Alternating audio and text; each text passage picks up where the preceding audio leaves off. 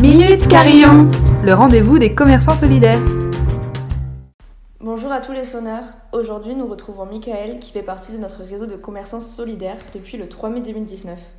Michael est gérante d'un salon de coiffure, Maïka, dans le quartier Saint-Aupin depuis 2006. Qu'est-ce qui vous a motivé, intéressé à rejoindre l'association La Cloche euh, Pour euh, venir en aide aux personnes, euh, on va dire, défavorisées. Et qu'est-ce qui m'a motivé à rejoindre cette association Il y a beaucoup de raisons. Aujourd'hui, il y a beaucoup de gens qui se retrouvent dans la rue et qui n'ont pas forcément les moyens de s'offrir une coupe ou un shampoing. Quels sont les services que vous avez souhaité mettre à disposition pour les personnes en situation de précarité? Ça ne coûte rien de laisser venir une personne, de charger son téléphone, de lui donner un verre d'eau ou de lui laisser se servir des toilettes ou même encore offrir une coupe à mes heures creuses. Donc pour moi, c'est quelque chose qui me tient à cœur d'offrir à ces personnes-là euh, un geste humanitaire qui me fait plaisir.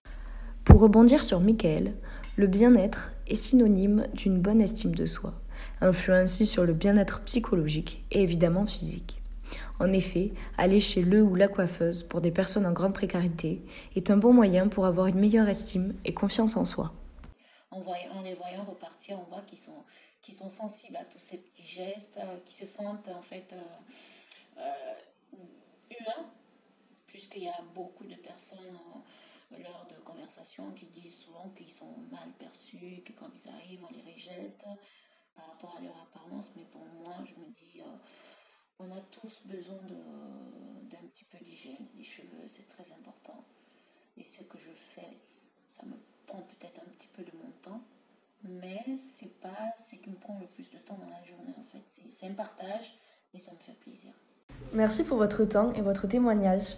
Vous pouvez retrouver Maïka dans notre réseau de commerçants solidaires qui participent à l'inclusion de tous en proposant des groupes et des services. N'hésitez pas à venir rencontrer ce commerce du Carillon.